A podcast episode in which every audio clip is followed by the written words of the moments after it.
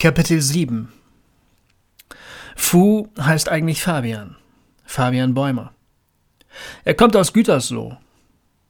Sein Vater war irgendein hohes Tier bei Bertelsmann. Ich glaube, Fu hat auch eine Schwester. Das weiß ich aber nicht so genau. Er redet eigentlich nie über seine Familie. Was ich weiß, ist, dass Fu irgendwann abhaute. Da war er 14 Jahre alt. Auf diesen Teil seiner Geschichte ist er irgendwie stolz, glaube ich, denn den erzählt er öfter, vor allem wenn er betrunken ist und den Punk raushängen lässt. Als Punk ist es ja ein Problem, wenn du aus einer gut situierten Familie kommst, da fehlt die Glaubwürdigkeit. Vielleicht haute Fu auch nur deshalb ab, weil er Punk sein wollte und meinte, dass das nicht geht, Punk sein und Sohn eines hohen Tieres bei Bertelsmann. Jedenfalls, wenn es stimmt, was Fu sagt, dann verließ er eines Morgens das Haus, angeblich um zur Schule zu gehen. Seine Gitarre hatte er dabei. Aber in seinem Rucksack steckten nicht die Bücher für die Schule, sondern Klamotten und Lebensmittel. Und dann war er weg.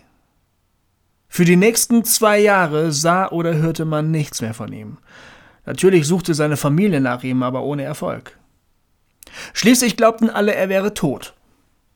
In Gütersloh muss damals die Hölle los gewesen sein. Es kam sogar in den Nachrichten und Zeitungen. Ich erinnere mich noch an die Titelseite der Bild mit diesem unscharfen Foto von einem Jungen und der Schlagzeile Wo ist Fabian? Als er 16 war, tauchte Fu wieder auf. Was er in den zwei Jahren gemacht und wie er überlebt hat, darüber will er nicht reden. Einmal habe ich ihn gefragt, als er betrunken gewesen ist. Er hat mir aufs Maul gehauen. Seitdem habe ich es nie wieder versucht. Hannibal und Boing Boing sind sich sicher, dass er sich als Stricher über Wasser gehalten hat. Aber das ist Quatsch, glaube ich. Jedenfalls tauchte er plötzlich wieder auf, und zwar in Darmstadt. Die Familie erwartete natürlich, dass er zu ihr zurückkommt, aber Fu wollte nicht. Irgendetwas muss passiert sein, bevor Fu stiften gegangen ist, aber was, weiß ich wirklich nicht. Immerhin kam die Mutter noch ein paar Mal nach Darmstadt. Fu durfte im Keller des Pfarramtes wohnen. Er holte seinen Realschulabschluss nach, machte Zivi und dann eine Ausbildung zum Mechatroniker in Frankfurt am Main, wurde übernommen und blieb dort erstmal.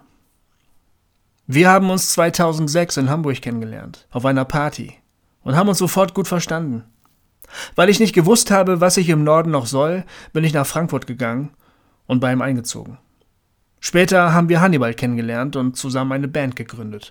Eigentlich ist soweit alles ganz gut gelaufen. Dann starb Fuß Vater. Und das Erstaunliche ist, er vererbte ihm etwas.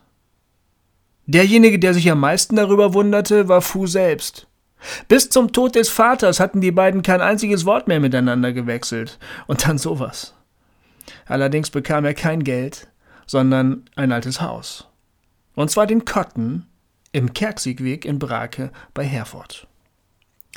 Im vergangenen Herbst sind wir zwei also nach Ostwestfalen umgezogen, weil wir Frankfurt schon immer scheiße gefunden haben. Fu in seinen Kotten und ich habe mir eine Wohnung in der Hermannstraße in Bielefeld genommen.